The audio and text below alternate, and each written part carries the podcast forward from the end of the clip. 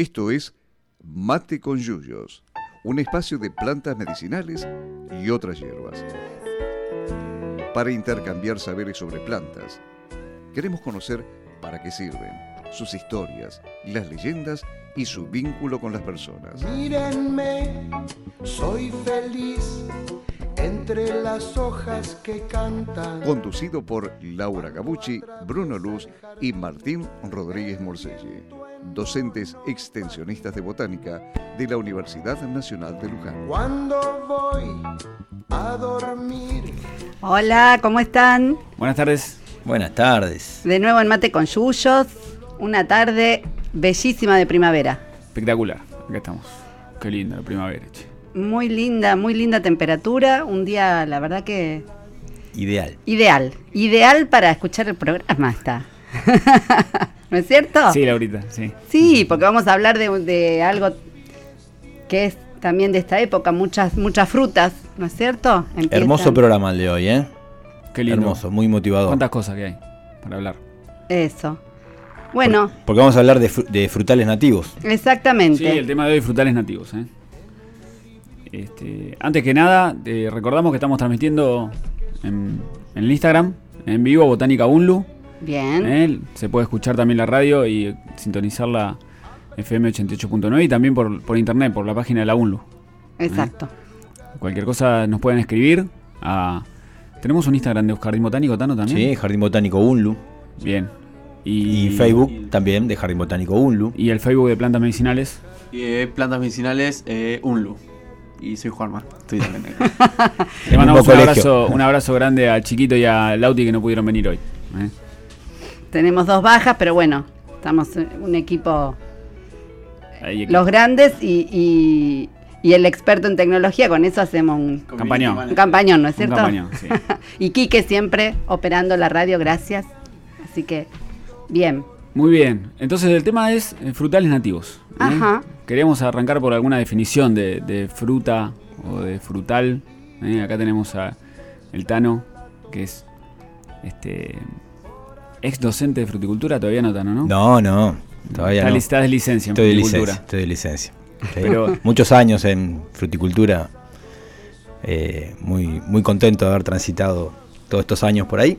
Pero bueno, todo tiene su, su ciclo. Ajá. Eh, sí, frutales, nosotros siempre definimos frutales como en general árboles y arbustos, ¿sí? productores de frutas. Pero cuando uno da esa definición tiene que definir fruta, que es una fruta. Y siempre la definición que damos, si bien, bueno, es algo subjetiva, eh, son todos aquellos frutos que por sus características organolépticas, ¿sí? lo que hace al, al sabor, al gusto, a la textura, al color, eh, son consumidos generalmente como, como postre o como colación. Ajá. Yo le agregaría también que se pueden industrializar, digamos, eh, que son aptos para, para elaborar determinados productos, como mermeladas, dulces, Exacto. licores, Vinos, algún. vinos, ¿sí? Y esto, esto está asociado con el contenido de azúcares que tienen estos, estos frutos, ¿sí? Porque recordemos, un- una berenjena, un tomate, es un fruto, un- una manzana, una naranja, todos son frutos, ¿sí? Porque son el resultado de la transformación del ovario de esa flor, ya acá empezamos a eh, hablar de botánica fina, eh, para aquellos estudiantes eh, que nos están escuchando, eh, la transformación del ovario después de la fecundación. ¿sí? Todo, eso, todo eso por definición es un fruto. Ahora, no todos los frutos son frutas, hay muchos que son hortalizas, son verduras. ¿Sí? Pero aquellos frutos que por su contenido de azúcar, ¿sí? Hay- tienen diferentes tipos de azúcares, eh, hace- hacen que tenga, tenga un sabor particular y sean consideradas frutas.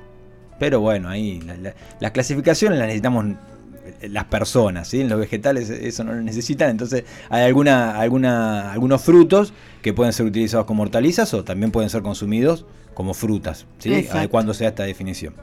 Entonces, bueno, vamos a hablar de aquellas frutas originarias de nuestro país, de Argentina De Argentina. que no son exclusivas, hay muchas que con- compartimos con otros países de- del Cono Sur, pero que eh, eh, crecen en nuestro, en nuestro país.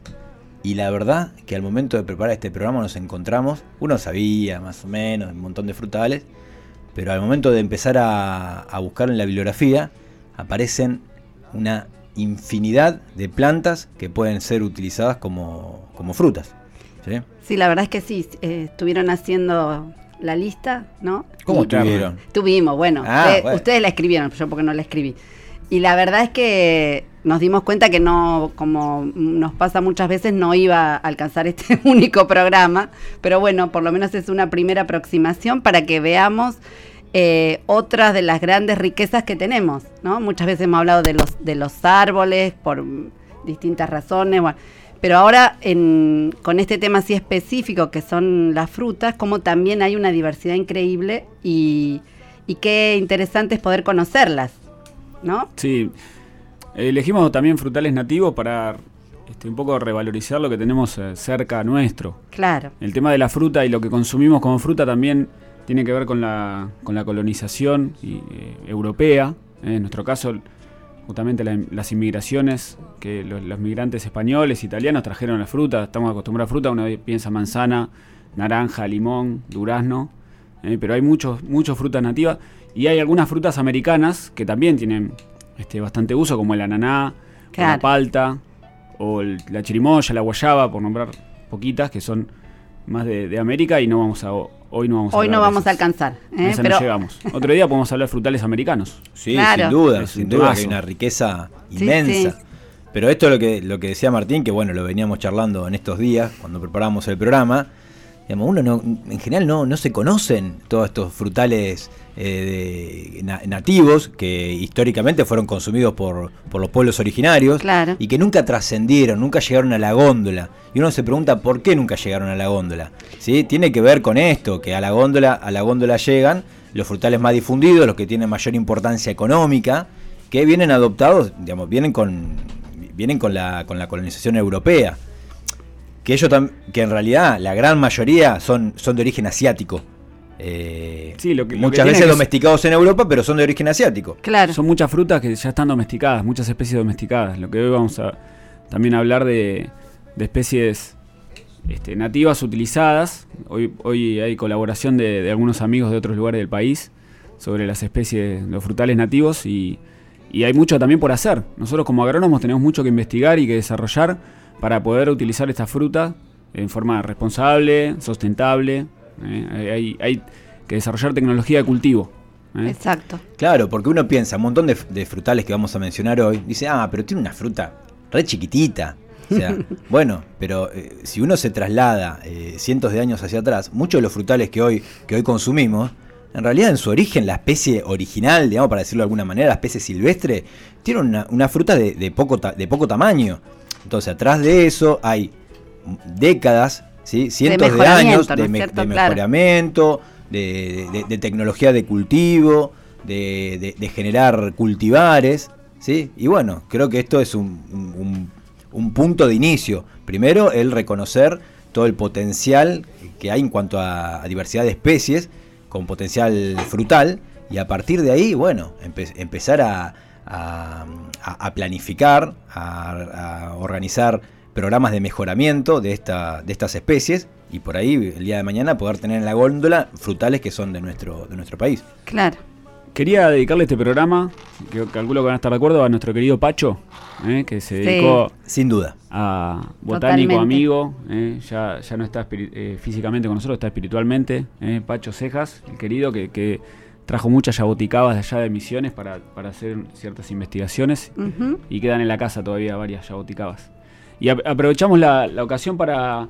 La semana pasada difundimos una actividad que se va a realizar el 5 de octubre en Los Robles ¿eh? sobre frutas nativas y es uno de los el primer invitado del- de la tarde ¿eh? que, que va a salir al aire. Qué bueno que está esto de decir así en la radio. Es Marcos, que está acá en, en el teléfono. Le vamos a dar la bienvenida. Hola Marcos, Hola, ¿qué tal? Buenas tardes. ¿qué tal? Buenas tardes, ¿cómo andás? Todo bien, acá regando a más no poder con 30 grados. Complica un poco la cosa. Bien, ento- eh, contanos, eh, Marcos Guglielmetti, es, ¿estás en Junín? Estoy en Junín, en provincia de Buenos Aires, que queda a 260 kilómetros de Capital Federal. Buenísimo, también la seca por allá como acá, en Luján. Sí, de hecho hasta el lunes, martes que viene se supone que no va a llover y encima va a ser todas temperaturas de arriba de 29, así que está complicado. Bueno. Bueno, y Marcos, recién hablábamos del tema de los frutales nativos, este, ah, haciendo una pequeña introducción, y queríamos que nos cuentes un poco a qué te dedicas, qué, qué estás haciendo Bien. por allá. Miren, yo desde el año 2012 que empecé a cultivar un sinfín de especies útiles para la alimentación y también para por cuestiones medicinales, pero más o menos del 2013, 2014 en adelante, es decir, no hace mucho, conocí, empecé a conocer los frutales nativos. ¿Por qué? Por el punto de vista de que tendríamos que cultivar lo que está más cerca nuestro, es decir, en un ecosistema idéntico o similar al nuestro, como para que tenga más éxito el cultivo y como para que sea sencillo y haya que invertir menos energía por una razón ecológica. Es decir, cuanto más energía invertimos en el cultivo de algo, más dañino es normalmente, ¿no? O sea, no lo, lo que estoy diciendo no es directamente proporcional, pero normalmente es más dañino para el ecosistema y para la sociedad. Sí, Entonces- claro. Sí, sí, decime. No, no, claro, cuesta más producirlo, obviamente. Sí, sí. Cuesta más producirlo. Normalmente en los sistemas de producción actuales se utiliza mucho el petróleo, se utilizan muchos herbicidas químicos, muchos pesticidas químicos, y si bien eso se puede reemplazar por, por orgánicos, cuanto más adaptadas estén las especies a nuestro clima y a nuestra fauna y a nuestra flora en general, eh, van a poder eh, crecer mejor y dar más, más comida básicamente. Entonces, yo adopté ese punto de vista leyendo libros de gente como por ejemplo un japonés que se llama Fukuoka. Sí, sí, Y ese- Fukuoka. claro, ese tipo tiraba muchas ideas al respecto, sobre todo en lo que se refiere a, a no hacer cosas que vayan contra de la naturaleza, ¿no? En contra de la naturaleza. Eh, y bueno, yo siguiendo sus ideas y después siguiendo con, con otros otras personas que hacen ex- experiencias en Australia, Inglaterra, en la India y en, otros confines del mundo, vi que ellos le daban mucha atención a cultivar lo nativo de ahí. Y hasta me llamó que algunos iban más allá y cultivaban frutales exóticos que eran de acá, pero que acá ni siquiera se conocían. Imagínate, un tipo cultivando una guayaba serrana o falso guayabo en Inglaterra, que es algo argentino o uruguayo, me llamaba mucho la atención. Entonces dije, bueno, ¿por qué si en Inglaterra, si en Australia, si en Estados Unidos cultivan nuestros frutales, nosotros ni siquiera los conocemos, ¿no? Entonces a partir de, de esa ignorancia y de esa contradicción, empecé a cultivar pitanga, guayaba serrana o falso guayabo, guayaba tropical, guavillú, siete capotes, jaboticaba, eh, bueno, hay una serie de, de frutales poco más conocidos como chañar, tala, piquillín, que son más de esta zona. Pero bueno, los que nombré son básicamente de Argentina, Uruguay, Paraguay, sur de Brasil. Y eh, con el paso de los años me di cuenta de que sí, que es, cierto el punto de vista de que crecen mejor, que fructifican bien, que están adaptados, que vienen las abejas nativas, vienen las mariposas nativas. Entonces es rico para todo, para la sociedad, para el ecosistema, eh, y hay muchísimo por, por explorar.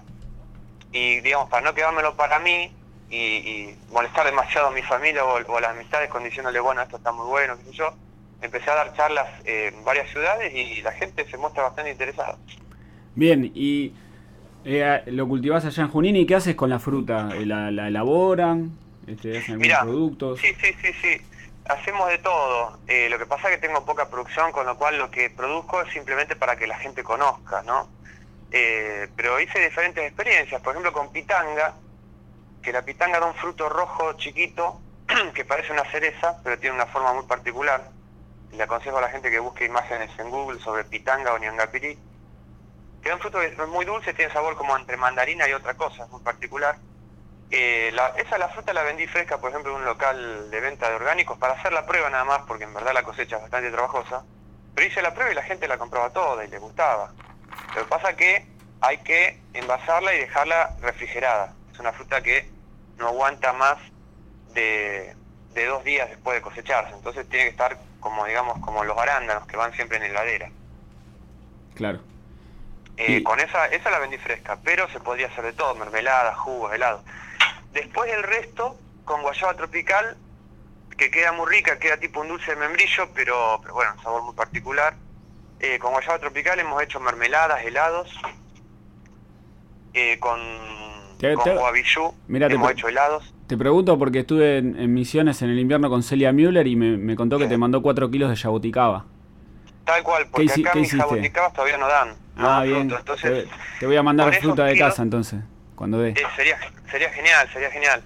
Eh, con esos kilos nosotros hacemos helados y los llevamos a las charlas como para, como para probar. Cuando digo nosotros es porque lo hace un heladero, el helado que vivió 10 años en Brasil, se da la casualidad de que vive acá en Junín y conoce alguna de estas frutas, entonces cuando dije, mira, tengo guayaba, jaboticaba, abrió los ojos y, y bueno, lo hace, me los vende al costo y yo los llevo a las charlas.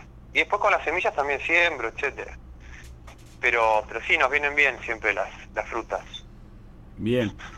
Y te hago una pregunta, ¿tenés experiencia con la cereza de monte?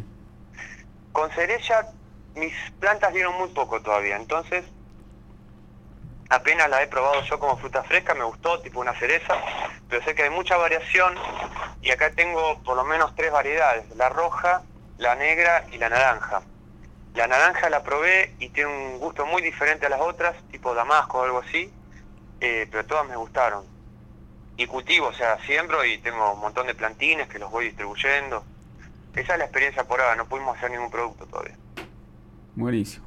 Bueno, y Marcos, el, el 5 de octubre van a estar, eh, vas a estar o van a estar, no sé, en, en Los Robles, en Moreno, ahí en la sí, reja. eh, sí, sí, las charlas las doy yo solo normalmente.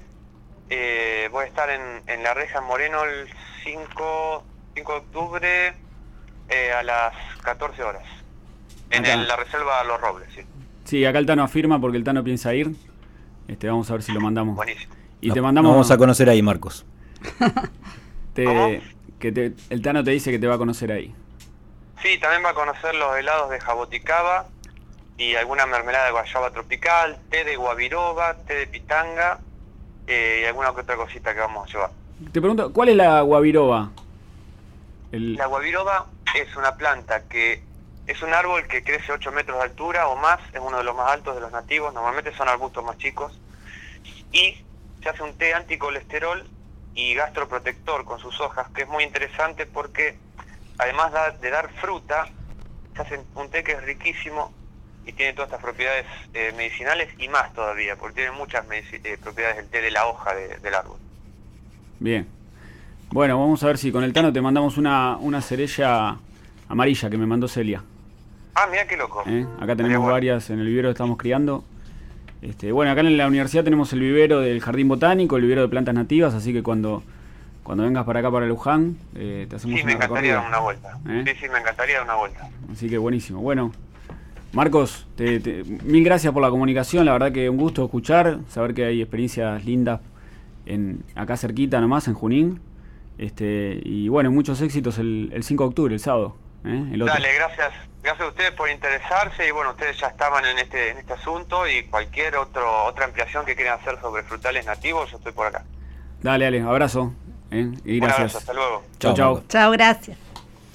La verdad muy, muy interesante. Muy interesante y, y alentador, ¿no? Saber que hay, que hay gente que, que está, que está abocada a, a probar y a, y a difundir, porque estas charlas yo pensaba mientras Marco hablaba, Sí. vive en Junín y la verdad que yo lo vengo siguiendo desde hace un par de, de años y da charlas en, En todos lados. un montón de lados.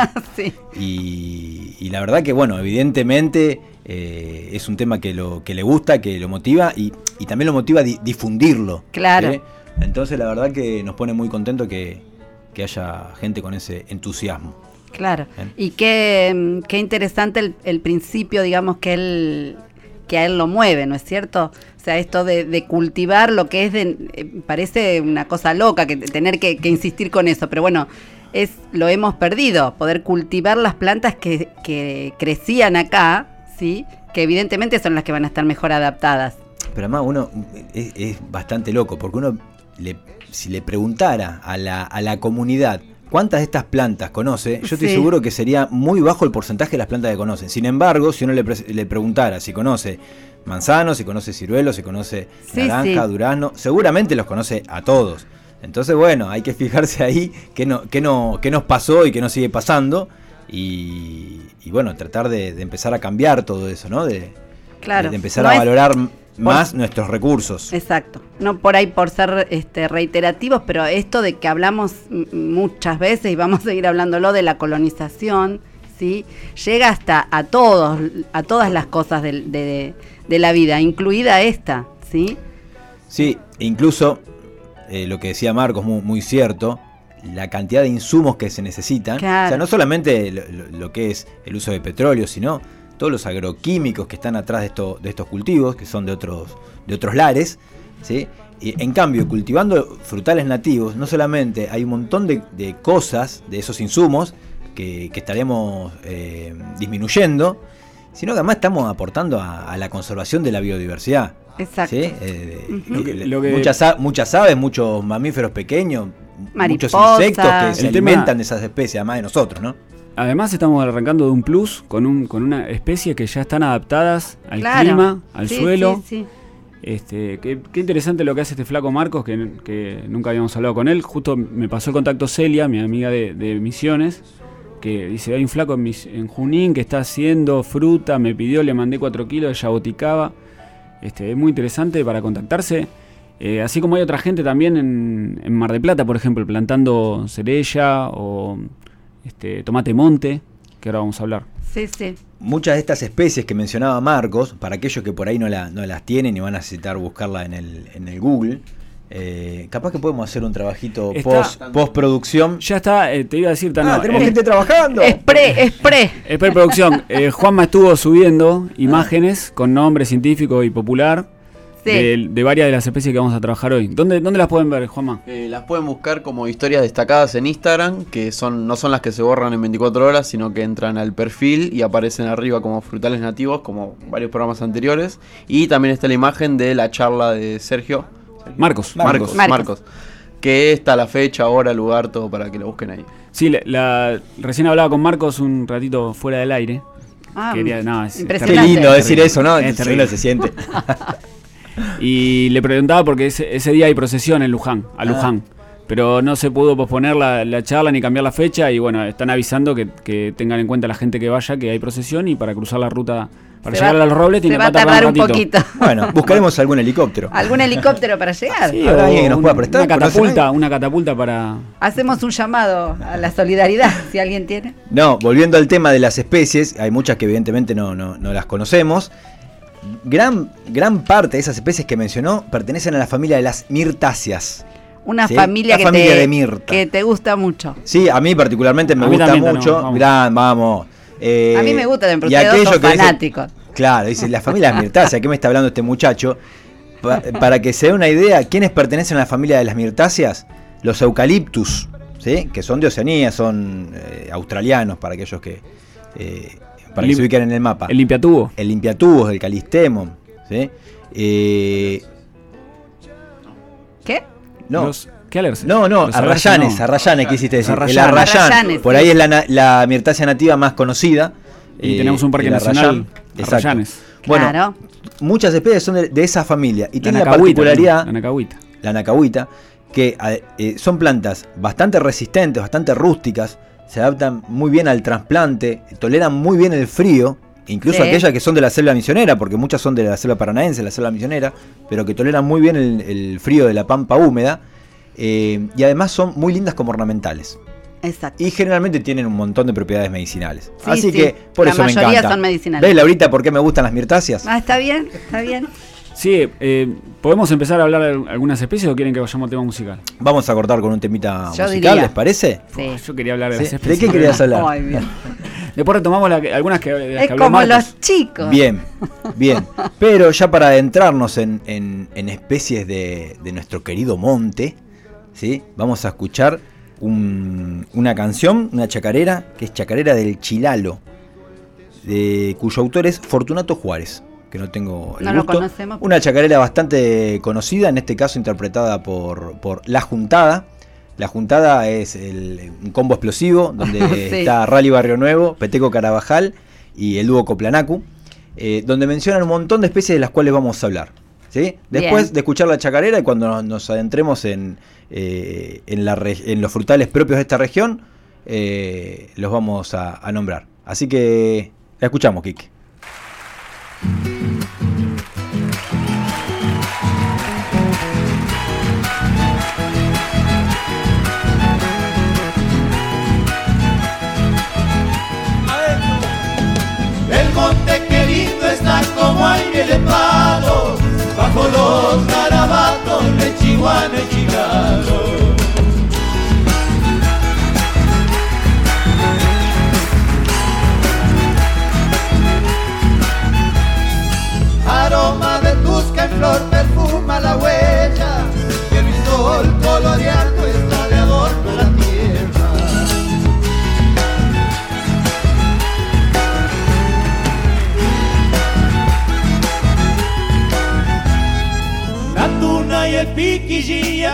Madurando y por sobre los cerros está la doca colgando.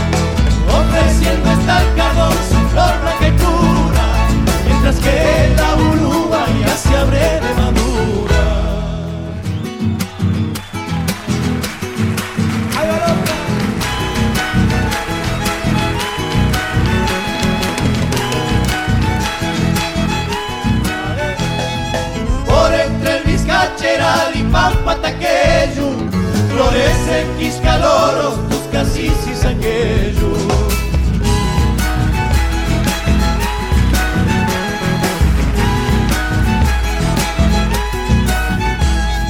El sayayo se hace oír cuidando los montes, despiertan salamancas en medio los montes.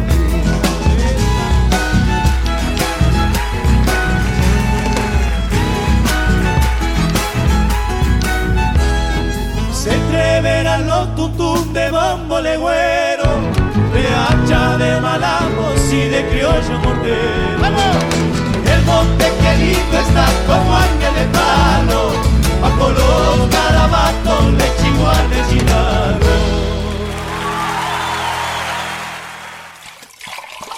Ya calentamos más agua. Seguimos en Mate con Yuyos. Bueno, aprovechamos este el corte, además de para escuchar la hermosa canción que. para beber un poco, ¿eh? Sí, porque eh, tenemos productos naturales ¿eh? de frutales nativos. Estamos probando licores. ¿eh? Recién mencionamos las mirtáceas. Tano, licor de. Eh, licor de anacahuita, ¿sí? este para los que están viendo por Instagram, eh, que es una mirtácea, Blephalocarix salicifolius. La anacahuita para nosotros, pero cuando viajamos a Tucumán, lo- Resultó que- resultó que para ellos es orcomolle. Y Sí. para nosotros la anacahuita, que es un arbolito que con mucha fuerza crece, eh, llega a una altura de 6-7 metros con muchísimos años. Sí, allá, allá- es uno de los gigantes de la selva, eh, mide hasta 40 metros. Impresionante. Impresionante. Sí. El jardín, ahí se visitó un jardín botánico, Orcomolle se llama. Orcomolle se llama el jardín botánico ahí de las cercanías de. Y el de otro. Tano, el otro de la licor que está buenísimo. de, este. de Tucumán. Y ese licor, a- de- andivina. Era, me dijiste, pero no me acuerdo. Ah, ¿De tomate? tomate de monte, Tomate tomate, de de árbol o chilto. ¿sí? Otro de los frutales nativos, creo que uno de los más Buenísimo, difundidos ¿sí? Buenísimo. en, en América. El chilto como frutal, hay, e incluso hay, hay, hay cultivares ¿sí? o variedades. Sí, le dicen tomate árbol también. Eh, muy, muy, muy rico.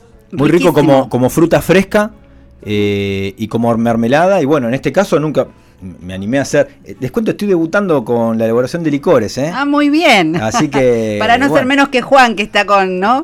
Ah, claro, sí. Ni, que, hermano- ni que. Tano En realidad es claro. receta Rodríguez Morselle. Esta. Ah, bueno. Eh, receta, así que- receta Poveda Álvarez, ¿eh? Vino de. Costa Rica esa receta. Muy rico. Vamos. Perfecto. Así que, y el y es muy, muy rico. Me gustó mucho el de tomate de monte. El Sí. de la cahuita también, pero son claramente di- diferentes. Sí, sí, se nota. Así que. eh, Bueno. Muy bien. Hay, hay mermelada también de, de tomate de monte, Ajá. muy rica. Lo que, mira, fíjate, no trajimos las galletitas para Miren la mermelada, pero sí trajimos los, los, Sí, sí, eso. los vasitos para tomar licor, ¿eh? Sí, la mermelada también tiene un color muy, muy lindo, pero además el gusto es muy particular. Me encanta la mermelada de tomate Sí, monte. porque tiene una acidez justa. Es riquísima. eh, y por ejemplo, con, con un, con un cheesecake queda perfecta. Ah, hermosa, qué buena divina, idea. Muy linda porque resalta el color anaranjado que tiene con Claro. el blanco ese del, del, Sí, sí, de queso la, crema. del queso. Y el sabor también, tiene una acidez eh, justa. Justa. Que habitualmente se usa mermelada de arándano, de frambuesa. Sí, alguna fruta frutilla, roja. Claro, Mm. pero en este caso con tomate de monte queda También se hace con el tomate monte una vinagreta muy rica.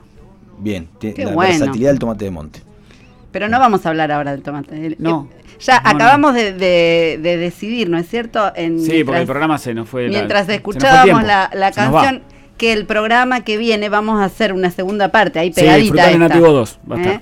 Porque, nos Porque- llegamos y tenemos tanto para hablar que. Sí, y es una lástima eh, quedarnos, o sea, no contar todo lo que lo que estuvimos eh, preparando para este programa. Entonces, bueno, está muy bien. hacer Sí, una sí, la semana, la semana que viene seguimos. Pero bueno, todavía tenemos un rato para hablar. Sí. ¿Mm?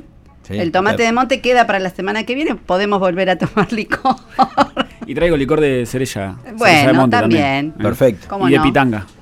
Eh, No sé Volviendo a la, a la nacahuita, ya que Eso. no- no- nos distendemos y hablamos, hablamos más, eh, es una especie que, que baja, o sea, una especie típica de, de selvas, tanto de la selva de las yungas, como mencionamos recién, que le dicen orcomolle por allá, pero también de la selva paranaense, o sea, la selva misionera, baja por los ríos, por la, por la selva en galería, en la- los márgenes del río Uruguay y Paraná, Y Paraná. y llega a la costa, a la costa del Plata. Entonces es una, es una especie Río Platense, también, Río río Platense, platense. claro. Sí, sí. ¿sí? Y que ya la hemos mencionado varias veces en otros programas, incluso Quique en algún momento nos mencionó que el té de Anacahuita se usaba para Las cuerdas vocales. para las cuerdas vocales, para mm, ¿cómo se llama en términos? Eh, ablandar la garganta. Para ablandar, para preparar las cuerdas vocales Para para, preparar- para su uso. pa- Para, para poder lo- cantar y no gritar como yo, ¿no? Sí, No. para para para No vamos a hacer- Yo no creo que lo solucione con un té de acahuita. In- ojalá, pero no creo.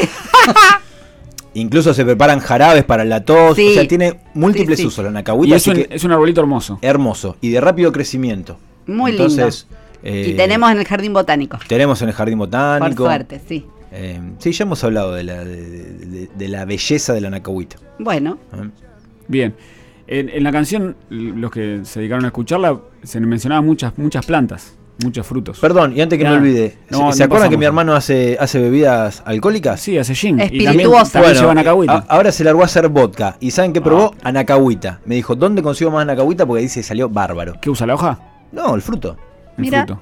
Así que bueno, yo no puedo dar que- fe. y- Nos tiene que mandar una muestra. Y sí, por sin claro. duda. Claro. Que compita con los otros licores. ¿eh? Así que bueno, ahí hay un, hay un nicho, un nicho para la Anacahuita también. Para- Además para de todo lo que ya hemos hablado, la- Ajá. la- como bebida, como Qué bien. saborizante de vodka. Muy bien. Y la canción, Tano, vos que la conocés mejor, ¿qué, qué, qué fruta se mencionaba para, para arrancar con. Menciona muchísimas plantas de, de nuestro querido monte, ¿no? Del, del Sí. centro del, del país, todo lo que es la región eh, chaqueña, Chaco Seco y el monte y el espinal. Pero eh, reparé en aquellas, en aquellas que son eh, frutales, menciona el mistol, la tuna, el piquillín, la doca y eh, ulua, que esa la tuve que buscar porque no sabía qué era. Y es un es una, una cactácea, un cactus. Es el Ah, fruto mira. de un eh, jarricia, jarricia, eh, jarricia ¿cuánto? Jarricia pomanensis, Bueno, para aquellos entendidos. Pomanensis, mirá. Pomanensis, sí, ¿De pomo? ¿Será? debe ser. ¿De fruto como la manzana? y Claro. poma es manzana. Sí, ti- tiene una, un- una, una valla bastante grande, color eh, violeta, rosada, fucsia, algo en ese tono. Lindo, No lindo sabemos color. de qué color. Bien, y rosada, ponen. bueno, Para, para estas plantas también estuvimos contactándonos con nuestros amigos de que, que volvimos a ver algunos y otros que hicimos nuevos en Tucumán, en la jornada de botánica. claro. Para dar plantas de allá, de, de esa zona. Eh, eh, bueno, Carolina Audicio es una amiga bióloga eh, de allá de Córdoba. Ella es becaria doctoral del CONICET y trabaja en etnobotánica y extensión universitaria. Eh, es docente de botánica en farmacia, en la carrera de farmacia en la Facultad de Ciencias Químicas de la Universidad de Córdoba.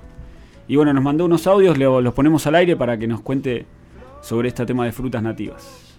Bueno, Martín, les cuento un poquito algunas cositas de acá de Córdoba. Mucho, mucha de la información, el material que, que te voy a compartir ahora es eh, fruto de los trabajos de extensión que hicimos en la zona de, las Sierras Chicas, eh, de Tras la Sierra y, y otros lugares de acá de las Sierras de Córdoba. Y bueno, ahora que me puse a revisar, eh, me doy cuenta que tenemos un montón de plantas eh, frutales nativas, así que, bueno, empiezo a contarte.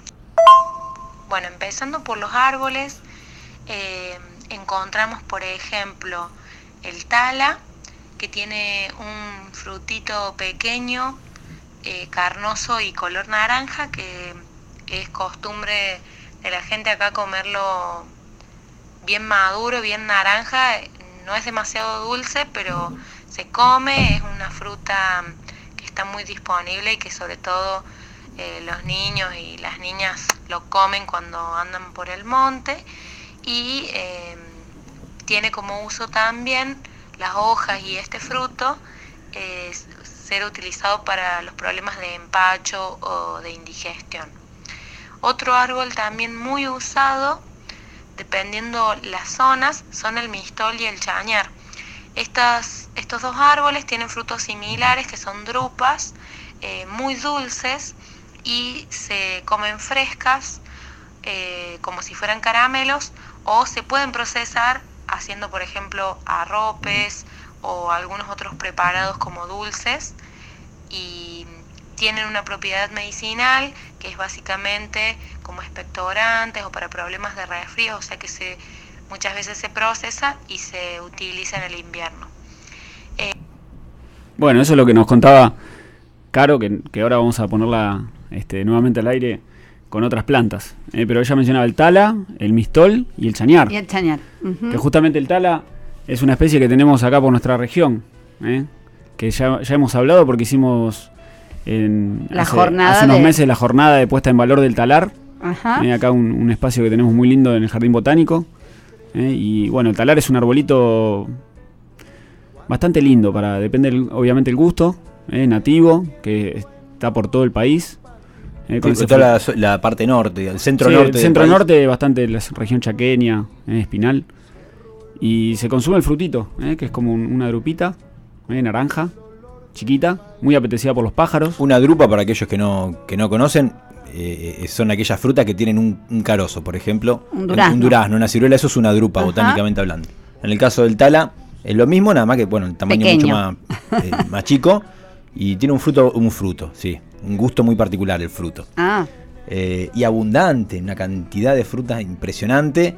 Los pájaros chochos, justamente. eh, es, uno, eh, es el agente de dispersión por, por excelencia, el pájaro, los pájaros. los pájaros. Los ¿no? pájaros. Por eso Sí. se lo ve mucho, perdón, creciendo ahí en, en Los alambrados. En los alambrados, ¿no? O debajo de otros árboles. O debajo de otros De hecho, árboles. acá el talar del jardín botánico se generó porque evidentemente usaban los eucaliptus de la cortina como, como percha, así, para, para pararse. Y abajo de los eucaliptus crecieron todos estos talas. La dificultad del tala son las espinas. Claro, eso iba a decir. Alguien que no conoce al tala, ¿cómo lo podría identificar? Las ramas Las ramas en zigzag. zigzag, ¿no es cierto? eh, la hojita pequeña y tiene espinas. y tiene Y tiene un porte tortuoso. Una, sí, medio una desordenado. Copa, copa despeinada he leído en algún, en algún lugar. ¿Qué le dicen? Sí, lo describen como un árbol de, con copa Ah, despeinada. Y es muy simpática de- la descripción. desorganizado. Ramaje se, desorganizado. se parece a mi peinado, entonces, el tala. Pero lo queremos mucho. Es una especie que, que nos causa mucha simpatía. Y otras dos especies que mencionaba Caro, el mistol y el chañar. ¿no? Exacto. Muy bonitos los dos. Sí, eh, muy usados también en toda la región Sí. del monte, eh, por el Chaco. Junto, junto con el algarrobo, que bueno, al algarrobo le vamos a dedicar otro programa eh, especial, eh, considerado uno de los grandes alimentos de- del monte, ¿no? Los- los- de los más empleados. Eh, y, digamos, que, que se presentan abundantemente, frecuente encontrarlos en, en toda la parte centro y norte de, de- de nuestro país. De estos dos árboles, bueno, se preparan estas bebidas que decía Caro, se preparan dulces también y son eh, empleadas como medicinales las dos. Sí, sin duda. ¿eh? Como dulce, eh, ahí eh, mencionó Caro el, el arrope. Para aquellos que no Claro. conocen, el arrope es un, un preparado, una forma de, de- de- de- de industrializar el, el fruto. ¿sí? que se hace co- como, como un exprimido, se saca el jugo y se cocina con azúcar ese, ese jugo. Eso técnicamente es el arrope. Y a diferencia una- de las mermeladas, de los dulces, donde se usa la fruta entera. Queda como un almíbar muy espeso. Queda como un almíbar exquisito. Sí, sí, sí, Sí. Pero digamos, para que se den cuenta de la textura, de, un- de- de un color caramelo intenso sí, Claro. y espeso. ¿eh? Y se hace sería- de, vari- de varias especies. Claro. Y también se hacen bebidas alcohólicas eh, fermentadas, como la ñapa y la, y la loja. Y la de, loja. esta- de estas especies. Que no tenemos para beber, ¿eh? no crean que estamos bebiendo de todo. Incluso eh, del, del mistol se, se hace una golosina bastante tradicional Sí. que se llama bolanchao, donde lo que se hace se, se machacan, se machacan los frutos, se dejan secar, se mezclan con harina de algarroba o harina de, de maíz Ajá. y se hacen una- unas bolitas que, que se conservan durante, durante todo el año. Mira, Y es una, como una, golosina. Bolanchao. nunca probé. Yo tampoco, pero Además son dos arbolitos muy bonitos. Muy bonitos. El, el mistol tiene unas hojas re lindas, también es espinoso. Y el chañar tiene una floración espectacular. Y la corteza me encanta. Sí, la corteza de los árboles más viejos, que se desprenden como en, en placas En- acartuchadas. En placas, sí. eh, naranja, verde, unos, unos tonos impresionantes. Parece papel, incluso la, la corteza, si uno al, al tacto, es como un papel muy delgadito, muy suave. Precioso. Hermoso. Muy, muy rústico, sobre todo el chañar. El mistol por ahí no le gusta tanto el, el- el frío nuestro. No. Eh, pero el chañar no tiene ningún tipo de problema. De hecho, es una especie típica de, de los talares bonaerenses, sobre todo los talares de la zona Más al la- norte. más al norte de la provincia de Buenos Aires llega el chañar. Lo que tiene visto- que, claro, que tiene raíces gemíferas. A partir de las raíces nacen nuevas plantas y forman como islotes. En los campos que se ha desmontado, en los chañares que quedan en el alambrado empiezan a, a recolonizar el lugar a partir de sus raíces y forman islas de plantitas. Claro. Claro. Eh, bueno, se ve- se ve. el chañar, en el caso del chañar, pertenece a la familia de las leguminosas, donde pertenecen una inmensidad de plantas alimenticias, medicinales, por ejemplo, todo lo que son las acacias, los porotos, eh, La soja. bueno, la misma soja. Eh, bueno, y después, en el caso del mistol, es una familia por ahí no tan, tan conocida para. la jojoba está Claro. como especie. O el azufaifo. O el azufaifo, que es europeo, que se cultiva, es como una aceituna, es un, un frutal europeo. Muy linda plantita. Sí, sí, que es el mismo Pero género. Sisi- eh, Sisyphus mistol cambió, es el. cambió género Tano del mistol, te lo tengo que confesar. No te lo Nos puedo enteramos creer. en la jornada botánica y, y sí. Tan simpático que me caía el, nom- A mí el también. nombre. Pero bueno, vamos a pelear. Dale. Ya está. Bueno, pasamos otra canción y después vamos con, con Alejandro. Como, que- como quieras, sí, dale. ¿Eh? ¿Les parece? Dale, Sí, sí, sí. Eh, vamos a escuchar en este caso eh, una canción que se llama Ñanga Pirí. Eh, el autor es Antonio Tarragorros y en este caso está cantado por la negra, nuestra querida negra Sosa.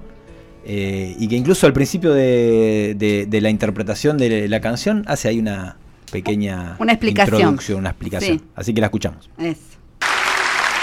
Una canción de Antonito Tarrago Ross que se llama Ñanga Pirí. Es una frutita que hay en Corrientes y también con otro nombre en la parte de Brasil.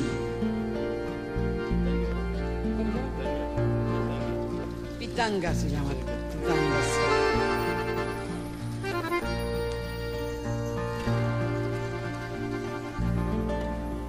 Anduve mirando el pueblo buscándome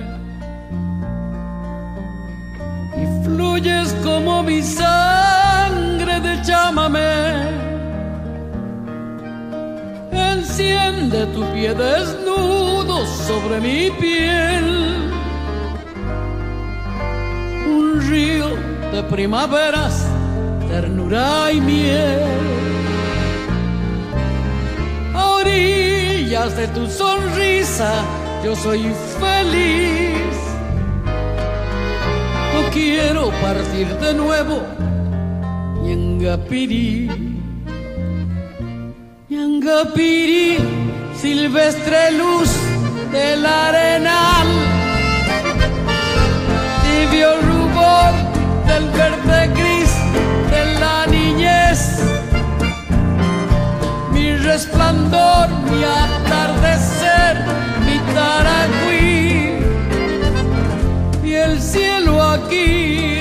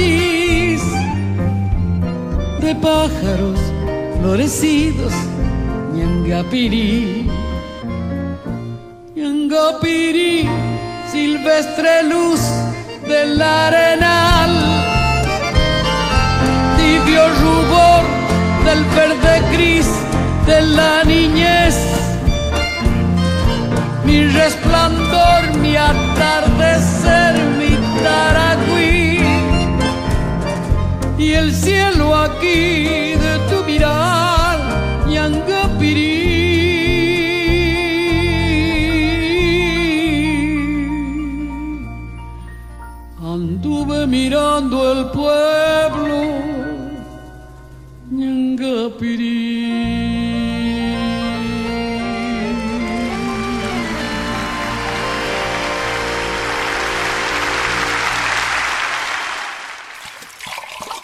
Ya calentamos más agua. Seguimos en Mate con Yuyos.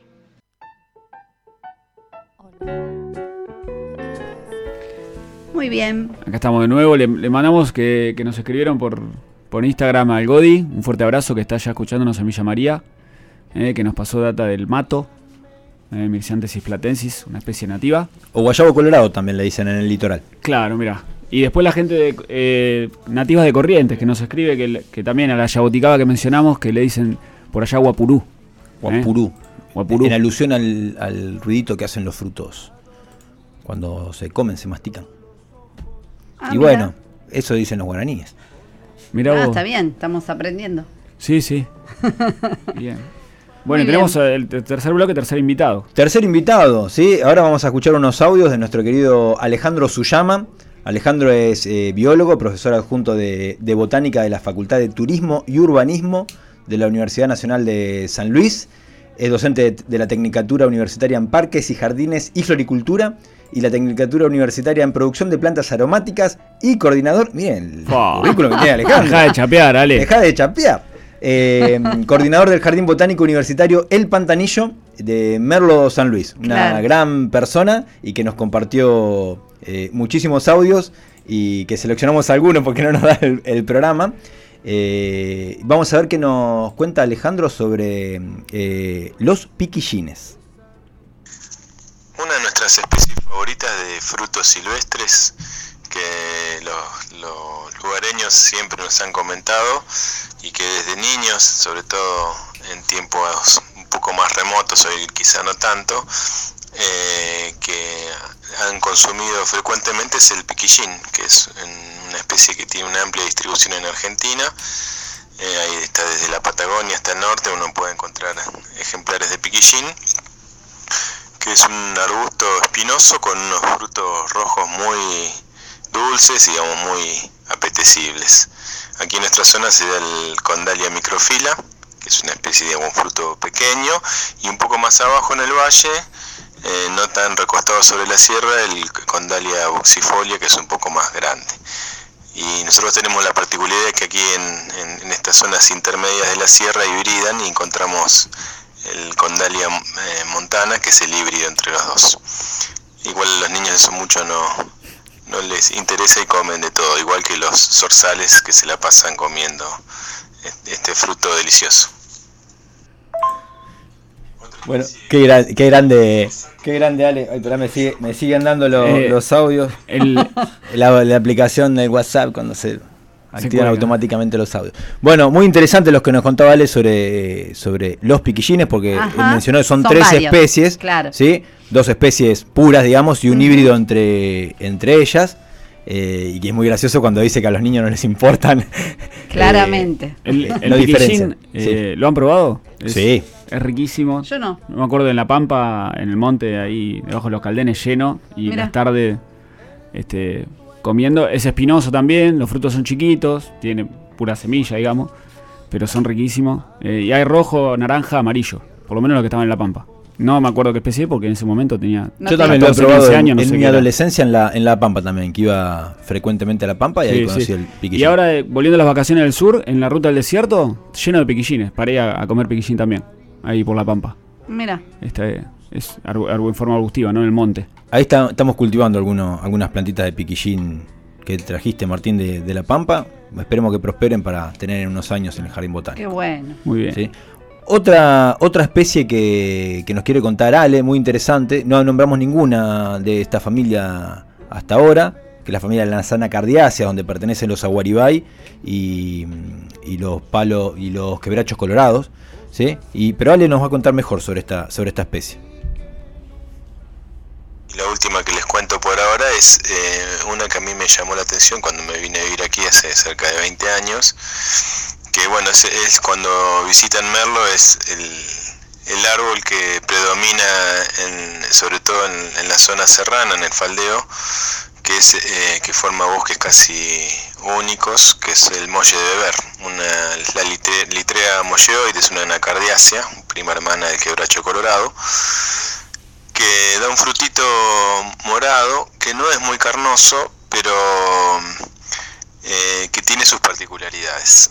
Eh, cuando yo pregunté por qué le decían molle de beber, y lo que me, me contaba la gente de aquí es que eh, por dos razones. Una creen que, que con su dulce, con su fruto, los comechingones hacían su aloja, su bebida espirituosa y fermentada como han tenido casi todos los pueblos en el mundo. Y por otro, la otra versión es que también la, la gente, los cumbranos, o la gente que vive ahí sobre, sobre, sobre el faldeo de la sierra, lo utilizaba para endulzar el mate, porque su, su fruto tiene, digamos, es, es, es dulce, eh, ya les digo, no es muy carnoso, pero pero eh, endulza la- las bebidas. Así que bueno, esa es un poco la anécdota del molle de beber, eh, que es tan característico de nuestra región. Sabe que Ca- Caro, de Carolina de Córdoba, también mencionaba en un audio el tema del molle para el mate, que lo usaban. Es- Muy bien. Eh, tenemos en el- Para endulzar. ¿Están en el jardín botánico hay algún molle de beber? No, sabes que no. Tenemos pero en el bosque de la memoria. Hay dos en el Dos bosque, de la, memoria. Sí, ¿sí? están lindos. Y, mm, y, el, y el tema de, de este término molle, sí, en realidad hay varias especies que se le dice que le dicen molle, porque justamente eh, viene del vocablo quichua mulie, que quiere decir brillante. Y hace alusión al follaje brillante que tienen estas especies. A, lo- a los aguaribay también se le dicen molle justamente Claro. por el, el brillante de su, de su follaje. Muy lindo arbolito, ¿eh? Hermoso, Es hermoso. sí. Para, para cultivarlo. Bien, y no sé si él lo mencionaba, pero queríamos hablar de otro frutal que crece por nuestra región y de- del centro para el norte del país, el, el murucuyá. Sí, creo ¿no? que una de las especies que Sí. eh, los oyentes seguramente van a, van a ubicar, la pasionaria, ¿sí? también conocido como la pasionaria, Exacto. eh, granadillo, le comentaba Caro que le decían, al, al fruto le dicen granadillo, Claro. porque es una, una valla eh, naranja. Sí, ahí Tenemos, tenemos, tenemos el audio de Caro para, para que nos cuente algo de allá de Córdoba. Esperen que le engancho. También tenemos algunas enredaderas, como son la pasionaria, eh, que es muy conocida por sus propiedades sedantes, para lo cual se utiliza la hoja, pero tiene un fruto que se suele denominar granadilla, eh, muy común de ser encontrada en los alambrados, que también se ingiere directamente. Es una fruta que cuando está madura es bastante dulce y bueno, tiene un color naranja bastante llamativo y sus semillas están rodeadas por una pulpa color roja, eh, color rojo también eh, bastante llamativo. Y por otro lado, el también, y por- también tenemos Ahí está, se mezclaron los audios, pero estaba lo. Ah, bueno, porque seguía con Caro. técnico. ¿Qué pasó? Y no, esto de andar Sí. produciendo desde Córdoba, San Luis, eh, Junín. No, eh, tremendo, tremendo. Un, un programa nacional federal. ¿eh? Mate con Yuyo También, le- Federal. también le dicen burucuy. Ese nombre yo no lo tenía. pero- Sí, también le dicen Corona de Cristo. No, Pasión de Cristo. La Pasión de Cristo Pasión por la de corona. Cristo, claro. Bueno, Estás atento, Tano, eh, bien. Bueno, son enredaderitas que, que cre- crecen habitualmente en los alambrados. Uno lo puede ver en Exacto. los alambrados, en, En los caminos, en sí. los caminos. ¿sí? Muy, muy adaptada a, nuestro, a, a nuestra región. Tolera muy bien el frío. A veces es, es defoliada por unas oruguitas que son, son la mariposa espejito. O sea, no hay que asustarse por eso porque evolucionaron con esa especie, entonces no, no hay que desesperarse si, si vemos que alguna oruguita está comiendo sus hojas. Se, se rebrota esa planta, no tiene ningún problema en tolerar la, la, la herbivoría por parte del oruguita. Es muy loco porque las pasifloras, el género de- del el murucuyá, hay más de 500 especies, la mayoría de América, y coevolucionaron con especies de mariposas. Cada una. de- de- sí, sí. eh, general de a grupos, pero. Y la, la pasiflora cerulea, que es la, la que crece, es la que crece más al sur. Esta que aparece por acá por todos lados. Es un, un frutito naranja, es muy, muy conocido, muy apetecido por los pájaros que así lo dispersan. Claro. Además les pasa por el tracto digestivo de los pájaros y se, se produce la escarificación de la semilla y puede germinar, porque es difícil a veces que nazca. Por eso también se la encuentra bajo de los árboles y los alambrados, como en el caso del tala. Y tengo una receta, eh, porque yo como que nunca, nunca le terminé de encontrar el- la vuelta al frutito del burcuyá. Yo no capaz sé con si- esta receta... El tema es que yo no sé si la pulpa del fruto es dulce o no, porque por ejemplo el, del maracuyá, que es otra especie que es la que se ve en las verdulerías, se consume la, la semilla, si el- Claro. y la pulpa que rodea la semilla, no se consume la pared del fruto. No, en este caso me parece que es lo mismo. O sea, lo- se come lo- todo. Ah, porque el Tano tiene una receta. Tengo una receta que A usan ver. el fruto entero. ¿sí? Ah, mira. Dos frutos enteros, le agregamos un litro de agua fría, cuatro cucharadas soperas de azúcar y una pizquita de sal. Eso lo, lo licuamos, lo mixeamos Sí. y lo filtramos y nos queda un licuadito exquisito y muy saludable de emburcuyá. Bueno, lo vamos a, lo Vamos a probar. hacer. Lo vamos a probar. ¿sí?